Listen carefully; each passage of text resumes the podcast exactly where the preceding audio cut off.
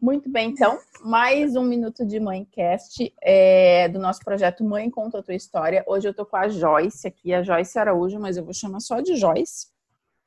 A Joyce, que é uh, do, do, Estado do Espírito Santo, né? Uma brasileira aqui conosco. Uh, Joyce, às vezes passa por aqui é, quem está em Portugal, quem está na Holanda, então, né? Est estamos internacionais, eu gosto de falar, estamos internacionais. É, e a Joyce é mãe de duas meninas e ela veio aqui contar a história dela. Ela estava me, me, contando que quando ela leu o convite do, do post para fazer isso, ela disse: Nossa, escreveu e depois ela pensou: será que eu vou? Será que eu não vou? Mas tá aqui, eu disse para ela: Vem, vem, porque toda a história é muito bacana e a gente contar a nossa história é uma forma da gente é, jogar para o mundo assim um pouco de quem somos nós. Então, Joyce, a fala é sua, fique à vontade. Comece se apresentando, por favor, e, contando um bocadinho da sua maternidade.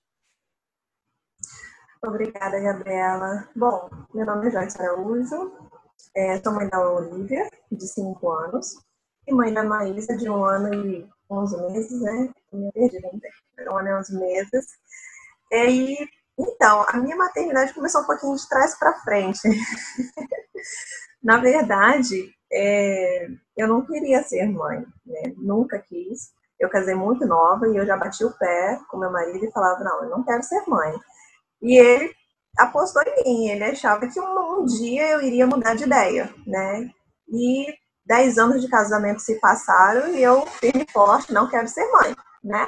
Não porque eu não gostava de criança, eu sempre adorei criança, mas eu achava que o trem era tão bom que eu não ia dar conta, que eu não ia ser boa o suficiente, né? E aí eu tive um problema de saúde, né? É, e na época as pessoas que me acompanhavam não eram médicos que me acompanhavam ao, ao longo de um, de um, tempo, então não tinha aquela empatia, eles eram mais curto e grosso. Então ficava uma sombra sempre pairando de uma coisa mais grave do que realmente era.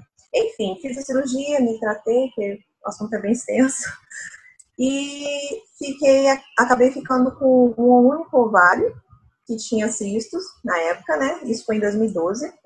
E aí eu comecei, depois do baque, eu comecei a repensar, poxa, até então eu estava abrindo mão de ter uma coisa que eu sabia que eu poderia ter, mas depois desse baque eu já não sei se eu posso. E eu já não sei se esse não, não vai se estender para o resto da minha vida e para mim tá tudo bem. Eu comecei a me questionar. E meu marido sempre quis ser pai, sabe? Sempre quis ser muito. Então, assim, por ele, eu já tinha filho desde o primeiro ano de casado, apesar de ter casado com 18 anos, né? É, e aí, a gente, eu comecei mais em mim, né? Eu comecei a me questionar, repensar, e aí a gente conversou, e aí, enfim, decidimos é, engravidar. E aí foram nove meses de um, um tratamento, porque eu precisava fazer eu precisava ciclar, precisava fazer o meu ovário ovular, e foi muito tenso e pesado, porque consumia muito de mim, né? É, eu passava muito mal. Enfim, enfim, engravidei da Olivia nove meses depois. Eu brinco falo que eu gestei ela 18 meses, nove meses antes, né, naquela ansiedade, nove meses de gestação, uma gestação perfeita, superativa, é, não tive problemas, não tive enjoos, perfeita a gestação da Olivia. E eu sou muito intensa, eu procuro muito saber o que eu quero. Você nem sentiu Na verdade, eu descobri que. Tá- é, foi, vira e pegue, vamos embora. é, eu, eu, descobri que estava grávida da Olivia, porque na, na época eu tomava um regulador menstrual com baixa porcentagem de hormônio e cicloprimogina, que é uma medicação para diabetes, que faz a gente dar aquela balançada aí hormonal. E eu precisava voltar ao ciclo e a menstruação não tinha vindo, o que não era difícil acontecer, né? Aí voltava eu para fazer mais um beta-HCG para confirmar que não estava grávida e começar a tomar. E aí nessa eu descobri que estava grávida da Olivia. é, e nessa intensidade de querer buscar mais, de saber mais, né? Eu fui descobrindo sobre a maternidade aí durante a gestação o, o, da Olivia. Fui pescando sobre parto, sobre parto humanizado, fui procurando algumas pessoas aqui no estado e para enfim ter a Olivia. Não foi da forma que eu gostaria. Desandou muita coisa no meio do caminho. Foi um parto normal, porém com muitas interrupções. Mas é, na época foi o possível, entre aspas, né? Foi o que foi possível de fazer. Exatamente. E aí descobri um, um, um amor muito profundo, né? Muito profundo, além do que eu podia entender. E o pós-parto da Olivia foi, naquela agitação minha, foi vir e segue. Nós aqui em casa temos. É, basicamente eu e meu marido, os nossos familiares são mais distantes de nós, né? É, na nossa rotina do dia a dia, eles não participam. Então, meu marido ia trabalhar, ele trabalha de tarde e à noite, eu ficava com a Olivia e tudo que eu fazia eu levava, continuava. Na época que eu engravidei dela, eu tinha pedido demissão do serviço que eu trabalhava, então, para ficar com ela também, né? E porque naquele momento a empresa não estava muito bem, então eu decidi sair. E porque a gente não queria terceirizar esse momento, né? Não, não compensava, nem financeiramente falando, nem emocionalmente. A gente não queria esse distanciamento. Então, tudo que eu fazia, a Olivia estava comigo, não deixava de fazer nada, parceira, né? E aí, e ela ia comigo. E foi mais pesado os primeiros dois meses que aqueles meses de adaptação, né? Foi aquele mês de, meu Deus, o que, que eu faço, né? Olhar para um lado para o outro e eu tô sozinha. Teve uns momentos de desespero, assim, mas passamos, vamos colocar assim. E esse sentimento, esse ah. sentimento de eu tô sozinha, quando você pensava isso assim, é, é o que, que efetivamente você sentia, né? Quando vinha essa, esse pensamento, nossa, eu tô sozinha, como é que eu vou? Era medo? Era era insegurança? O que que vinha para você? Era solidão? Era um misto do era um misto dos três, Gabriela, porque, como eu te falei, a gente, no nosso dia a dia, a gente não tem parceria com família, né? Na época da Olivia, tinha, a minha rede de, de apoio era zero pro dia a dia, sabe? Aquela pessoa que vem segura para você comer. E a Olivia foi um bebê bem bezerro, sabe? Ela mamava, mamava, mamava bastante. Então, eu passei, tipo, a tarde toda com ela no colo. O tempo que eu tinha de socorro era período da manhã que Marcelo estava em casa. Então, às vezes batia um desespero porque eu queria fazer xixi. E aí eu tirava ela do colo, ela chorava. Eu lembro uma vez que eu botei ela no berço e ela chorava, chorava e eu já não sabia o que fazer, não sabia o que fazer, para onde ir. E eu peguei ela no colo e falei: "O que, que você quer?" E aí ela parou, regalou um olhão para mim e eu olhei para ela e comecei a chorar. Eu vou aprender, eu vou aprender no desespero, sabe? Teve alguns momentos desse assim, bem bem visceral, vamos colocar mais sobreviventes. Passamos bem, vamos colocar assim. E eu aí, quando a Olivia estava com. É, é, desculpa, desculpa te interromper. Eu penso. Não, tudo que... bem. Eu acho que esse, principalmente na, na nossa primeira, uh, primeiro filho, primeira filha, é inevitável a gente não passar por essa, por isso que você está relatando assim. Desespero. É. Sim porque é algo assim muito, muito diferente do que de tudo que você já fez, porque é diferente inclusive de você é, ah, não, eu já cuido de criança. É diferente porque ali tem muita emoção envolvida. É o seu filho, né? Então tem sobremaneira, eu acho que um medo assim de, de não dar conta, né? De, de se algo acontecer e, e, e de não saber exatamente o porquê daquele choro, de onde vem. Então, é, é eu acho que esse, né, o sentir-se perdida, assim, é uma coisa que todas, pela qual todas nós passamos no início, assim. Sim, sim, eu acho que faz parte. E quando você tem muita gente em volta de você para te dar um apoio, às vezes aquele apoio é, acaba mais atrapalhando, porque você fica, você deixa de acreditar em você para acreditar no que a pessoa está falando. E se você está sozinha, você fica sem saber se o que você está pensando é realmente aquilo. Mas como você está sozinha, você acaba aprendendo, né? Exato, então, exato. vou dar banho agora que ele vai acalmar. Aí amanhã você já sabe que aquele, aquele choro com banho resolve. Mas se tem outra pessoa falando, você acaba ficando, às vezes, sem, sem credibilidade na sua, no seu próprio instinto, vamos colocar assim. Mas é esse início eu acho que é comum para todas as mães, né? Independente se é a primeira gestação ou não. Né? Exato, exato. Siga. E, e aí, quando a Olivia estava com dois anos, mais ou menos, a gente começou. Aí foi partiu de mim, né? Meu marido já estava. Ai, Joyce, será que a gente dá conta? É tanta responsabilidade, o peso, né? De, de ter mais uma criança. É, ou melhor, ele conheceu o peso de ter uma criança, e eu estava propondo ter a segunda, né? E aí, com dois anos de idade da Olivia, a gente decidiu, sim, é, amadurecer essa ideia e colocar em prática, vamos colocar. A Olivia, como eu falei, mamou bastante, então, até os dois anos de idade dela, é, ela mamou e eu não ciclava. Eu tomava um anticoncepcional de uso contínuo, né? Não ciclava. Então, tipo, fui ao médico, né? Comecei a tomar um outro medicamento para começar. Aí fui ao médico, comecei a tomar um, um anticoncepcional mais forte, desmamei a Olivia. É, e aí ficamos aí seis meses nesse processo até suspender o anticoncepcional novamente. E aí demorou acho que mesmo cinco meses para engravidar novamente. E aí engravidei da Maísa. E até então eu não sabia que era Maísa, né? A gente descobriu o sexo dela no, no parto. É, e aí eu tava, eu já, já, era outra pessoa, na verdade, né? Muito mais aprofundada na maternidade, muito mais curiosa pelo assunto. A, a Maísa veio de um desse amor que a Olivia me apresentou, mas também desse universo que, me, que eu fiquei apaixonada, né? Então, assim, eu já sabia muito mais, procurava muito mais, né? Tinha muito mais fome sobre informação.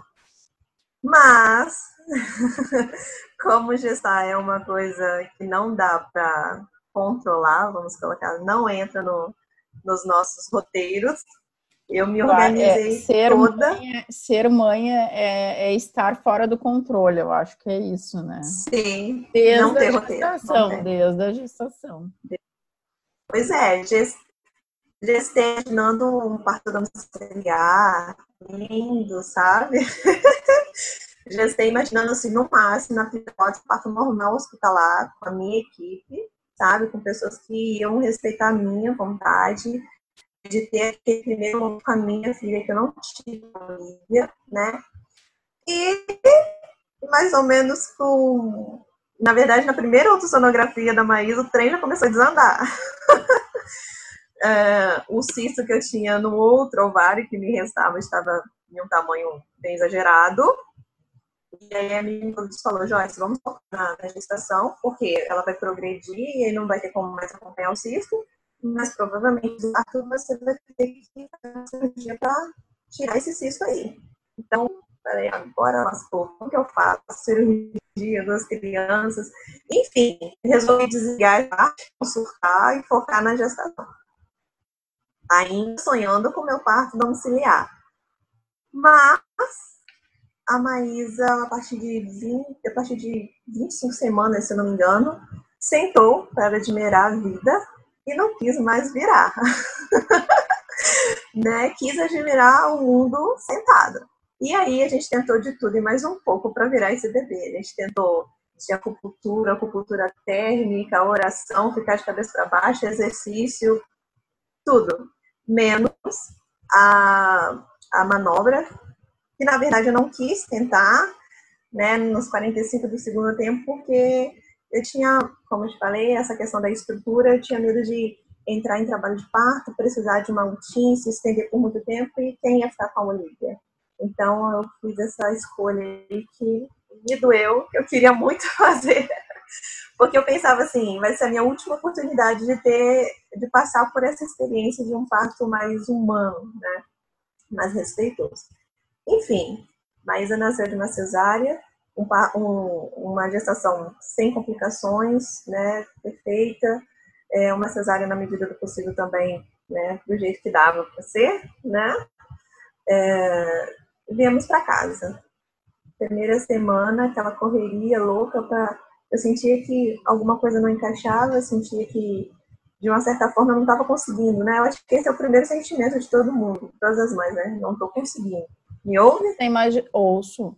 Você imaginou que fosse ser mais simples uh, a segunda a segunda filha por conta de já ter uma experiência com a primeira? Você tinha essa expectativa de que fosse ser mais fácil, mais simples?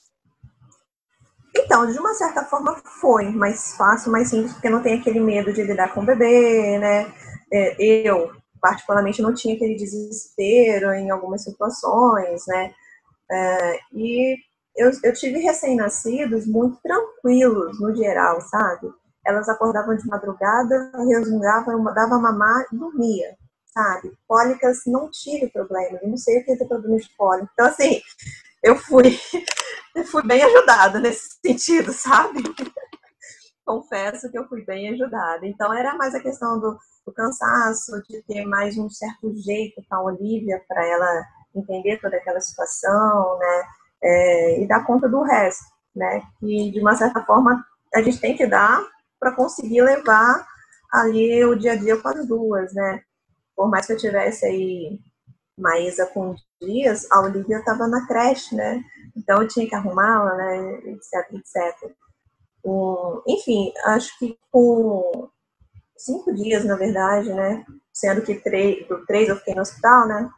É, no segundo dia de, de vida da Maísa em casa, eu já fiquei sozinha com ela. E com a Olivia, a mesma coisa. No segundo dia de vida, eu já fiquei sozinha com ela. Então, era uma questão de ir tentando se adaptar. Eu tive, na, no pós-parto da Maísa, eu tive algumas pessoas, né, digamos assim, que a rede nasceu, eu tive algumas amigas que vieram me dar um, um help, né, vieram me dar um socorro, mas no geral era mais eu com as duas, né, e eu ia tentando.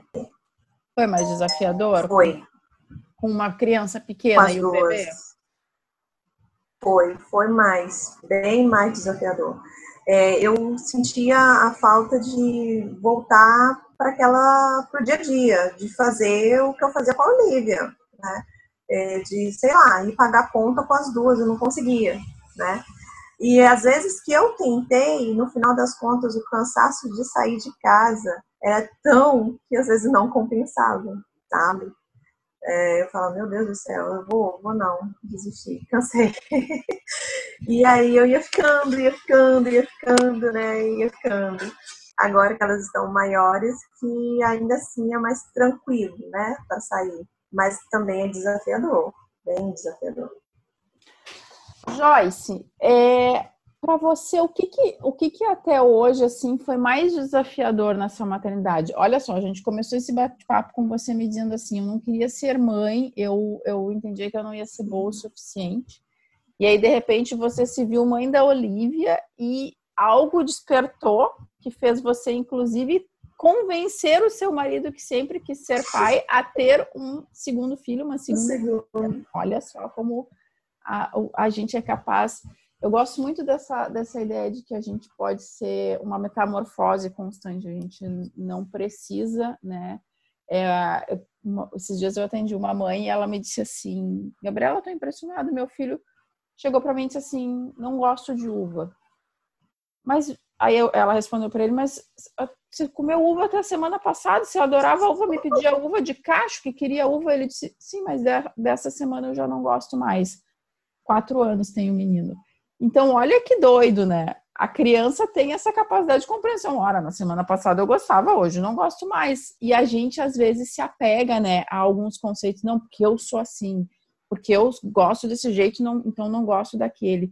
E quando a gente se abre para essa possibilidade, eu penso muito que a maternidade traz isso, essa, essa capacidade de nos abrir para novas experiências, para novas possibilidades é, a gente vai mudando, inclusive, o nosso jeito de ser, a nossa forma de pensar e de enxergar o mundo.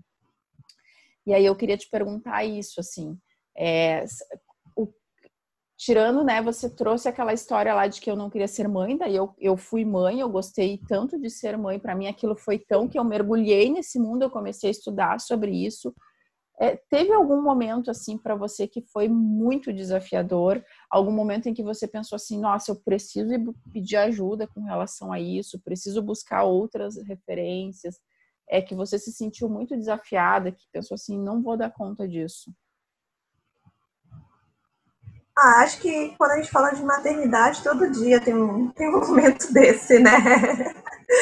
Porque como você mesmo Perfeito. falou, todos nós.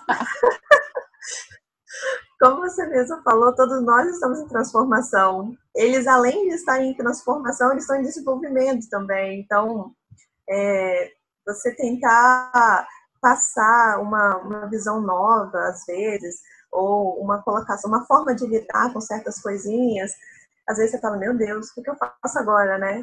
E às vezes do nada vem umas perguntas que você fala, gente, peraí, quando, quando foi que você cresceu? de onde você tirou isso? Então, acho que todo hora ou outra sempre aparece, até porque lidar com criança é, é uma é um dinamismo muito grande. Às vezes o que dá hoje, amanhã não dá, não serve. E no meu caso, que eu tenho duas, apesar da Maísa ser bem pequena, é um bebê, é, o que aplica para uma, às vezes não aplica para outra, né? E a dinâmica também. É agora é você trouxe para mim um ponto que é chave. É. A, o que aplica para uma não aplica para outra. Porque as, uhum, as e aí entra nisso, né? Nossa, eu tive uma filha, então eu já sei tudo como vai ser. Talvez seja tudo diferente, né? Porque a gente está falando Sim. de pessoas diferentes, com essências diferentes, com, né? é, jeitos de ser diferentes. E, e, eu sempre falo isso, né? Às vezes a gente ouve muito aquela frase: Nossa, criei igual, não sei como é que saíram tão diferentes. E, e é, ou, ou alguma coisa, dei a mesma educação para os dois e, e, um é um, um deu, e eu, eu ouço muito isso, um deu certo, o outro se perdeu. E aí é que tá toda a pegada da, da, da coisa, né? É a gente pensar que é, a gente consegue dar a mesma educação para pessoas diferentes. A gente precisa usar estratégias diferentes, né? Diferentes. Exato. É, é isso que eu tento aprender.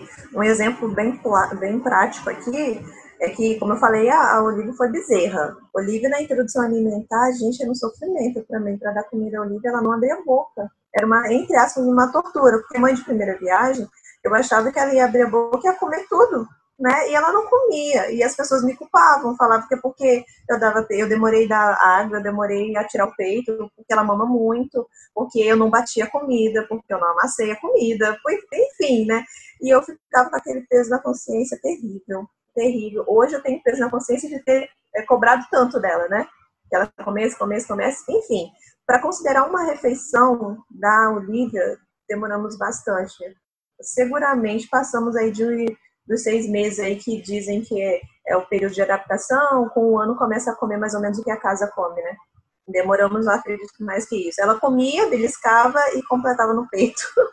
Às vezes eu ia com a colher e ela fechava a boca.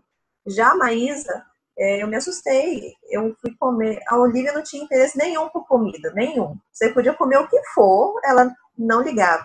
Na Maísa, eu, eu lembro até hoje, eu fui comer uma batata com ela no colo. Sabe aquele dois segundinhos que você sopra e vai abrir a boca? A batata sumiu. A batata sumiu e eu fiquei, como assim? Como assim? Não tem batata? Cadê? Né? E meu marido olhou pra mim e eu falei, Marcela, e agora o que, que eu faço? Ela comeu. Aí ele falou, uai, deixa ela comer. Aquele desespero, sabe? E até hoje ela senta e ela come praticamente sozinha. Ela vai, uma colher atrás da outra, mas ela fala, calma, devagar, mãe, vai, vai falar. E vá, vá, vá, tranquilo, o que você der, o que ela vê você comer, ela desperta interesse pela comida. Então, assim, não adianta com ela ter a mesma conduta que eu tive com a Olivia. Exato. Né? E, e, tem uma coisa que eu penso o seguinte, eu, eu reflito muito sobre isso, Joyce. Nós também já não somos mais aquela mesma mãe, né? Você já não era a mesma mãe da Olivia. Você Sim. também foi passando por essa transformação. E eu acho que também quando a gente é, vai tendo mais essa consciência de que nem sempre as coisas vão sair como a gente deseja, que nem sempre a gente vai ter, nem sempre não. Eu, eu ouso dizer, quase sempre. sempre a gente não vai ter o controle da pegada na situação. A gente vai soltando mais, vai relaxando mais. É que nem aquela coisa assim, né? Quando você consegue relaxar mais no parto, é, você tem menos dor. Quando você consegue relaxar mais, é, a gravidez flui mais fácil. Então, tá, o, o, o, leite desce mais fácil, vem com mais, né? Sim. quando a gente consegue estar bem conosco mesmo, a coisa flui melhor, né? A coisa vai de um jeito mais leve. a Maísa é uma criança diferente da Olivia, mas a Joyce também já era uma mãe diferente, né? Já era uma mãe que tinha passado por outras experiências e também já já estava diferente. Então tudo isso vai é, servindo para que para que a gente vá tendo resultados diferentes daqueles que a gente teve com o primeiro filho. Eu acho muito doido isso. Esses processos Sim, é de transformação. É uma dinâmica que joga a gente de perna para o ar em dois tempos, né? Acho que a maternidade faz isso com a gente, né? E a gente, às vezes, tentar é, relutar, nos manter da mesma forma, acaba trazendo mais culpa e dor. E aí a gente acompanhar o fluxo e se permitir, libera a gente da culpa. É, é, da, da Olivia tinha muita culpa de não saber o que está fazendo, né? E da, da Maísa eu já me permiti mais, né? Esses, esses primeiros meses de adaptação, é, eu era delas, né? E tentava fazer o máximo possível para que a Olivia não sentisse tanto, né? A Maísa tivesse as necessidades dela atendidas, né? E eu estivesse em pé. que nesse misto aí exato, a gente acaba... Exato, você tivesse em pé e viva, né? Porque é, eu, a gente acaba se entregando mais, se doando mais do que muitas Sim. vezes é, a gente né, suporta, digamos assim. Exatamente, exatamente. E é isso, é esse dia a dia constante de mudanças com elas. É, nós vamos agora em quarentena, né? Nos descobrindo mais uma vez, né? Nesses momentos desafiadores, né? E tentando minimizar, vamos colocar assim, no caso, para a Maísa, que entende mais, né? É, mas não deixar ela a parte do que está acontecendo, né? Entender que tem algo acontecendo sim, mas de uma forma mais leve, né? Joyce, você trouxe essa, essa questão da quarentena, que eu, eu aqui a gente está vivendo exatamente isso também, faz cinco meses, um pouco mais de cinco meses já que meu filho está em casa comigo. E conciliar trabalho com, com uma criança em casa é super desafiador. Eu imagino que você perceba isso aí, porque qualquer coisa que a gente faça é trabalho, né? Se você for dar conta de uma casa, isso é trabalho. Se você for é, estudar, é trabalho. Então, tudo a gente passa por esse processo de, de ter que adaptar com crianças. Eu queria te perguntar, como você, como você vê essa questão da quarentena? O que, que é mais, assim, desafiador para você? A criança, é, é para a criança esse momento de, de, de isolamento ou para o adulto? O que, que você acha que aonde que pega mais? Assim, é o adulto que sente mais esse isolamento ou a criança? Ou os dois sentem igual? Como que você vê isso? Acho que os dois sentem, porém proporções diferentes, né? É, o adulto tem toda uma dinâmica aí para lidar, né? As, as, coisas que tem que merece, que, tem que ser feitas, né? Vamos colocar assim. É, mas em contrapartida dos seus receios, né? Uh, e a criança está ligada naquele mundo mais sem compromisso, vamos colocar assim, mas acaba entrando no mundo de privações também. Então, é, tem que entender o porquê, mas ao mesmo tempo, eu acho que do mundo infantil, é, estima-se que vai ser mais rápido, né? Hoje, hoje eu não posso sair, amanhã eu posso. E aí amanhã você também não pode sair, depois você também não pode sair. Então, acho que é difícil para os dois lados.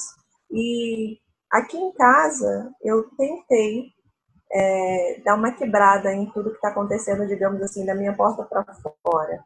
Então, aqui dentro da minha casa, a gente não tem um assunto uh, propriamente dito. As informações não é atualizado, vamos colocar assim. Ela, a minha filha sabe que a gente não está saindo ou que a gente não está se tocando, vamos colocar as pessoas de fora, né? Nós estamos beijando, abraçando, é, porque tem um vírus, é, porque é perigoso, enfim. Nós não estamos saindo para aglomeração é, por conta disso, mas essa questão de conversar o dia a dia sobre quantas pessoas morreram, esse boom a gente não faz dentro de casa para não passar para ela. E porque eu observei também que eu no início eu ficava antenada, né, querendo saber de tudo. E isso me consumia muito. Então, depois que eu ingeri aquele tanto, aquela bomba de informação, eu não era ninguém para estar com as duas. Eu não tinha condições de estar com elas porque eu já estava nervosa. Então, eu escolhi de uma certa forma, é, não me manter tão atualizada assim, principalmente durante o dia a dia. Depois que elas dormem, à noite, eu posso até procurar algo a mais. E eu acho que é, também tem uma coisa, né, Joyce? A gente está muito tempo vivendo essa situação, muito tempo, no sentido de que não é algo que. que quando a gente. Se, se você para para pensar, quando a gente vive uma tragédia, uh, como a queda de um avião, ou, né, ou a própria. o incêndio da Boate Kiss aqui no Rio Grande do Sul, que deu uma super repercussão nunca se fica todo esse tempo que a gente está com isso nos noticiários todos os dias, né? E, e, a pandemia ela virou o noticiário todos os dias, todos os dias. Todos os dias. E a gente começa a sentir muito isso, né? Eu no início é, fiquei muito angustiada. Eu pensava assim, eu no início logo lá em março saiu, tinha saído um prognóstico de um é, epidemiologista. Ele disse o seguinte: ah, na melhor das hipóteses, é, serão 44 mil mortos um cenário mais drástico, mais drástico é em torno de 100 mil mortos. Eu pensei assim, cara, na melhor das hipóteses, 44 mil mortos, que, que horror! E aí o troço foi expandindo, foi expandindo, e se eu me conectasse com aquilo ali, obviamente que ia ter repercussão em cima é, do meu dia a dia, da, né? ia ter reflexo em cima da, da, do meu trabalho, porque a gente começa a entrar naquela energia. Então, eu fiz essa mesma opção que você. Eu, eu, eu aqui em casa pratico alienação consciente, eu brinco. Então, eu olho as meu marido que me fala, como é que tu não sabe? Porque meu marido é mais conectado nisso. Eu digo, não vi. Não, não vi. Eu olho as notícias a cada três, quatro dias, dou uma espiada, pergunto para ele como é que tá aí o número de, é, de mortes, como é que tá a situação aqui no, no, estado, na cidade, qual é a bandeira que tá pegando, é laranja, é vermelha, é amarela mas é assim a cada três, quatro dias, porque senão aquilo vira foco. E se eu botar foco naquilo ali, é só aquilo que eu vou ver. E eu preciso, nesse momento, ver outras coisas para conseguir ter esperança, né? Para conseguir passar isso para o meu filho de um jeito mais leve também. Sim. Sim, é, não estou sozinha. Foi essa escolha que eu fiz. Aqui em casa também, meu marido ele é mais de estar tá atualizado, ele sente falta de assistir jornal, né? Fica e aí, às vezes, quando ele vem me falar alguma coisa, dependendo do dia, eu falo, não quero saber. Hoje não. Né? Ou então, às vezes, ele que me deixa informada sobre as notícias. Mas, para mim, pessoalmente, particularmente, vou colocar assim, a pandemia está sendo um pouquinho mais apertado porque eu estou, é, na verdade, nesse período de estar em casa em prol das meninas, sim, foi uma escolha, né? Uma escolha consciente, vamos colocar assim, mas que já está já está me fazendo querer mais, né? Querer mais, fazer mais. Então, ficar isolada, ai, dá um aperto. Dá. Porque eu fico me perguntando, eu quero fazer mais, eu consigo fazer mais, sabe? Eu não, não sou só mãe, eu quero ser mãe, sim, mas eu consigo fazer mais. Então, para onde eu vou, né? Por mais que a minha formação não me seduz muito mais, depois de conhecer o universo da maternidade, eu ainda fico é, me procurando, me procurando, tentando me encontrar para que lado ir ainda. Então, esse período da, da pandemia que você tem que ficar um pouquinho mais em casa me deixa mais inquieta, vamos colocar assim. Porque eu não posso resolver aqui e ir lá e fazer. É. Joyce, queria te fazer uma pergunta. A gente está se encaminhando para o final, é, mas eu, uhum. eu, quero, eu quero te fazer uma pergunta ainda. Duas, na verdade. É... A, vou, vou começar com a primeira, depois eu faço a segunda. Quem era a Joyce antes de ser mãe da Olivia e da Maísa e quem é a Joyce hoje? Se você pudesse se apresentar a Joyce antes da maternidade e a Joyce depois da maternidade, como você se apresentaria? Nossa, que pergunta difícil. Bom, é, antes da maternidade, uma pessoa que gostaria de, digamos assim, conhecer o mundo, né? Queria, eu queria focar nos meus estudos, queria fazer pós-doutorado, queria voar, sabe? É, depois que eu casei, eu fui mandada embora e eu tive a oportunidade de voltar a estudar. Então, eu fiz, eu entrei na, no Instituto Federal aqui do Estado, né, do Espírito Santo, e me abriu a mente, sabe? Eu fiquei apaixonada. Eu sou um tantinho intensa nas coisas, então me afundei ali. Eu queria doutorado, mestrado, queria lecionar para faculdade. O que, que você queria estudou? Queria lecionar para curso técnico. Fiz saneamento ambiental. Muito sanitarista. É, então, assim, queria, queria viajar, literalmente, ali no mundo acadêmico. Depois que eu fui mãe, é, eu continuo com o mesmo desejo de estudar, de viajar, vamos colocar assim, porém, é, o mundo acadêmico não me chama tanto mais, vamos colocar assim. É, o mundo mais da gestação, parto, mais da, da humanização, mais do contato com esse universo que é, hoje a gente tem ainda, quem consegue, tem ainda uma certa informação a respeito de gestação, mas após a gestação, o puerpério ainda é um pouco solitário. Solitário porque por si só ele é solitário, mas solitário porque nem todo mundo tem condição de ter um apoio ali no puerpério, né? Então, esse universo me chama. É, então, eu diria que depois da, das meninas, eu sou alguém que está em construção, que está procurando aí o seu, a sua direção, vamos colocar assim. Adorei. Né? Ainda com sede de crescer. Adorei. Olha, vou até anotar a sua frase, eu sou alguém em construção. Adorei. Nossa! Muito linda. Mas elas que me ensinam muito mais, elas que me ensinam muito mais todos os dias. É verdade. Acho que não teria como ser diferente. Eu, eu acho que eu penso que a gente consegue efetivamente é, que os nossos filhos olhem para nós com admiração, que os nossos filhos colaborem ao invés de nos obedecerem. Quando a gente sai desse patamar de eu estou aqui para educar e você está aqui para aprender é quando a gente se coloca como aprendiz e como educador, né? É, que a gente consegue que eles se conectem efetivamente com a gente, porque a gente se coloca no mesmo degrau deles. Né? Eu, eu, em algumas coisas eu vou saber mais e vou te ajudar, em outras você vai me ajudar. É, e aí, para isso, a gente precisa ouvir, né? Estar disposta a ouvir. Quando a gente entende é que um as exercício. crianças. É um exercício. Quando a gente entende que as é um crianças são capazes de ensinar, a gente abre o ouvido. Joyce, queria te fazer a segunda pergunta. Quem são as suas inspirações na maternidade? Quem é, tem alguém assim, tem alguém ou alguém que você, quando começou a entrar nesse mundo, assim, começou a é, é, nossa, essa pessoa me inspira, essa pessoa é uma pessoa que eu, alguém que escreve, alguém, enfim, uma referência, assim, quem é a sua inspiração na maternidade? Se existe alguém. Olha, não existe ninguém específico, vamos colocar assim. É, do ponto de vista de pesquisa, eu leio algumas coisas sobre várias pessoas, é, mas eu acabo procurando ajuda e essas pessoas acabam me direcionando em alguns momentos com algumas pessoas que me rodeiam, que são minhas amigas, né? É, normalmente as pessoas que são mais velhas. Eu tenho, eu tenho uma facilidade de, de, conversar, de estender uma ponte com as pessoas mais velhas. Então, tem uma amiga minha que me socorreu muito no, no segundo puerpério, da Maísa, ela, hora e meia, ela, ela era aquela pessoa que chegava aqui e falava, oi, bom dia, e ia lavar minha louça, sabe?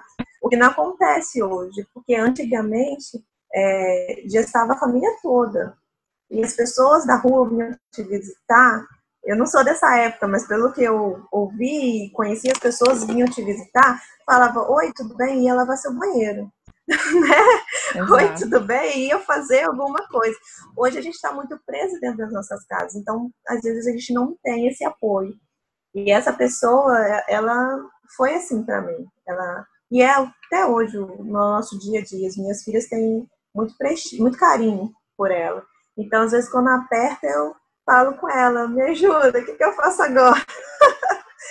Ou às vezes pergunta a minha sogra, tira dúvidas às vezes com a minha mãe, pergunta as pessoas que estão à minha volta, para tentar é, filtrar e ver o que dá para eu praticar, o que encaixa dentro do que dá para, do que eu quero, vamos colocar assim. É isso. Adorei, adorei. É, tem alguma coisa que você assim, que você não falou que você queria falar, que, que tenha ficado assim, que nossa, você pense, nossa, isso é uma coisa tão legal e eu não falei, que ainda você queira falar? Ai, nossa, esse assunto é bem abrangente, né? Tem muitas é, coisas. Muita gente poderia Mas... ficar aqui. Eu acho que eu, dava, dava para ficar uma, olha, uma roda de chimarrão, como a gente fala aqui no sul.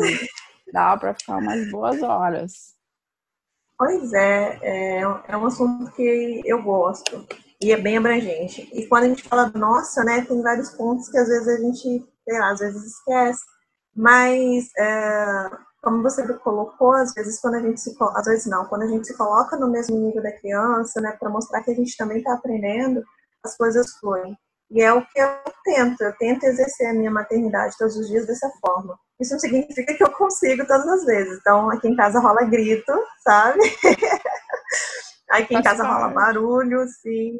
E é porque é algo vivo, né? Então, sim, a casa vai estar desarrumada, Sim, a gente vai errar. Sim, é, a gente não vai saber a resposta. E eu acho, particularmente, que é tão importante quanto a gente ter a resposta, é importante a gente falar que a gente não tem resposta, porque a gente se permite, né? É importante, acho que é, os nossos filhos sempre vai, ver, vai nos olhar para a gente com algo a mais, como se fôssemos super mulheres, né? Mas nós sabemos que não somos. Então, lembrar eles que nós não somos, às vezes é muito bom, né? Porque a gente se liberta do peso.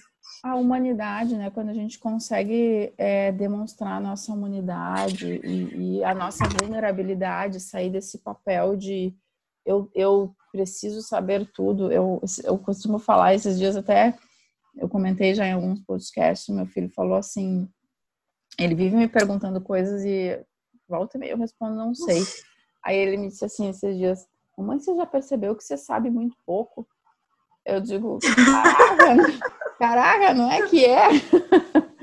então, é, é, é, a gente se permitir, né? E eu sempre falo para ele, olha, não tem nem ideia, meu filho, a gente pode até pesquisar junto se você quiser, não sei.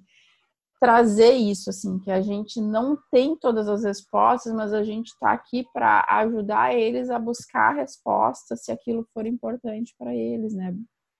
Não, e às vezes a gente se vê diante de uma situação tão desafiadora com os filhos é, que, que, fica e, e, se vê perdido sem saber como fazer e fica nisso. Eu preciso encontrar uma resposta, eu preciso encontrar uma resposta e a resposta muitas vezes está com a criança, né?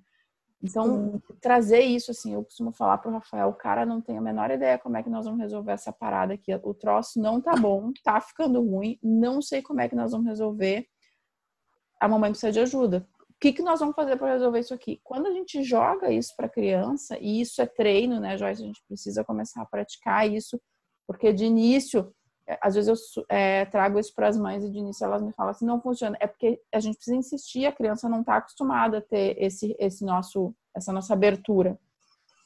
Ela está acostumada a receber as soluções prontas, e quando a gente começa a jogar para ela, para ela nos trazer a solução, ela, ela também dá aquela freada. Então, preciso praticar e insistir. E, e, é muito legal, assim, porque às vezes eles têm as respostas. Se a gente estiver atento para ouvir, eles nos dão as respostas. Meu filho, não sei Sim. como é que nós vamos fazer, mas a mamãe precisa do espaço dela na cama. Você tem que conseguir dormir na sua cama. O que, que a gente pode fazer? E aí eles começam a trazer, sabe? E talvez dentro daquilo ali, talvez algo que eu traga para ele não faça, talvez não, com certeza não vai fazer tanto sentido quanto algo que ele me traga. Uma vez, eu, eu vou fechar, Joyce, mas só para contar isso brevemente, uma vez eu atendi uma mãe que a história era essa, assim, o filho não conseguia dormir sozinho e, e ele já estava grande, ele tinha 10 anos, estava grande, e é, ela queria, estava apertado dormir na cama ela, a criança e o marido. E aí ela estava naquela briga com ele, naquela luta e não tinha jeito. Então ela já tinha feito várias coisas e nada funcionava, acabava que sempre ele ia para a cama dela no meio da noite. Aí eu né, trouxe isso para ela, sugeri que ela conversasse com ele. E ela me veio no, com um caderninho com todas as anotações lá que ele tinha sugerido. E eu digo, tá, agora me conta como é que foi a conversa. Dele, daí ela disse assim, não, ele falou que era para deixar a porta aberta, é, e aí deixar a porta do quarto aberta, que não sei o quê. Mas não vai funcionar, não vai funcionar. Percebe como a gente já julga quando a criança às vezes traz. E se eu julgo, eu não tô ouvindo não estou ouvindo com o coração. Uhum. Né? E eu disse para ela, tá, mas ele está te dizendo algo importante, ele está te trazendo algo importante. Ele está dizendo que se tu deixar a porta aberta do quarto, talvez ele consiga ficar na cama sozinho. Então vamos pensar juntas. Quais são os maiores, é, os maiores problemas que tu pode ter com a porta aberta? Não é porque vai ficar o barulho, porque vai ficar a luz do corredor, porque né, ela começou a trazer as situações. Eu disse, ok, então agora vamos focar no que tu quer. O que, que tu quer? Tu quer que teu filho durma a noite toda sozinho na cama dele? Ou tu quer que ele é, fique nesse, nesse, dilema? Ou tu tá preocupada com a luz no corredor ou com barulho? E ela parou. Não, eu quero que ele durma. Eu digo, então pesa isso e testa. Ele tá te dizendo que se tu deixar a porta aberta, talvez ele consiga ficar. Então, ele tá te dando uma informação importante. Óbvio que a gente tem que medir tudo que a criança vai trazer, mas percebe como a criança nos traz soluções que estão dentro dela. E às vezes são coisas simples, sabe? Meu filho... É, e às vezes com duas, três tentativas que ele vai conseguir ficar a noite toda. Exato, exato. Então a gente tem que. Porque às vezes a criança só precisa do nosso empurrãozinho, só precisa da nossa confiança, da gente mostrar para ela que a gente acredita que ela é capaz. E o acreditar nem sempre está vinculado a eu falar, eu acredito em você. É muito mais aquilo que eu mostro para a criança do que aquilo que eu falo. Às vezes eu vejo os pais falarem isso, não, eu incentivo, vai, você consegue, vai, você consegue. Mas quando eu olho para a criança, quando eu mostro, quando eu faço algo, essa confiança não, não transparece. Isso. Então, né, é tudo assim, um conjunto de coisas desafiadoras que você tem toda a razão, na minha opinião. Todos os dias a gente passa por elas e todos os dias são desafiadores. E diferentes. E diferentes, e diferentes. Nada de monotonia. exatamente, exatamente. Joyce, gratidão imensa por você ter topado vir aqui, por você ter tido a coragem de estar aqui comigo. Fiquei muito feliz que você topou e veio contar a sua história. História linda. É, de verdade, gratidão de coração. Espero eu tenho certeza que outra mãe vai estar ouvindo a sua história daqui a um tempo e vai pensar assim: caraca, não fui só eu. Isso aconteceu com ela também, aconteceu comigo. E acho que a ideia é se a gente não, a gente perceber que a gente não está sozinha e jogar na sua história para o mundo. Então, gratidão de verdade. Obrigada. Ah, é isso. Obrigada a você, Gabriela. É, das mães que vão nos ouvir, espero que tenha ajudado de alguma forma. E saber que estamos, às vezes, sós, mas no mesmo barco. Todas nós passamos pela, pelos amores e desamores da maternidade, hora ou outra. E é isso que nos faz ser mães, né? Exato, exato. Gratidão. Beijo grande. Obrigada. Encerramos por aqui. Nos vemos no próximo podcast, então.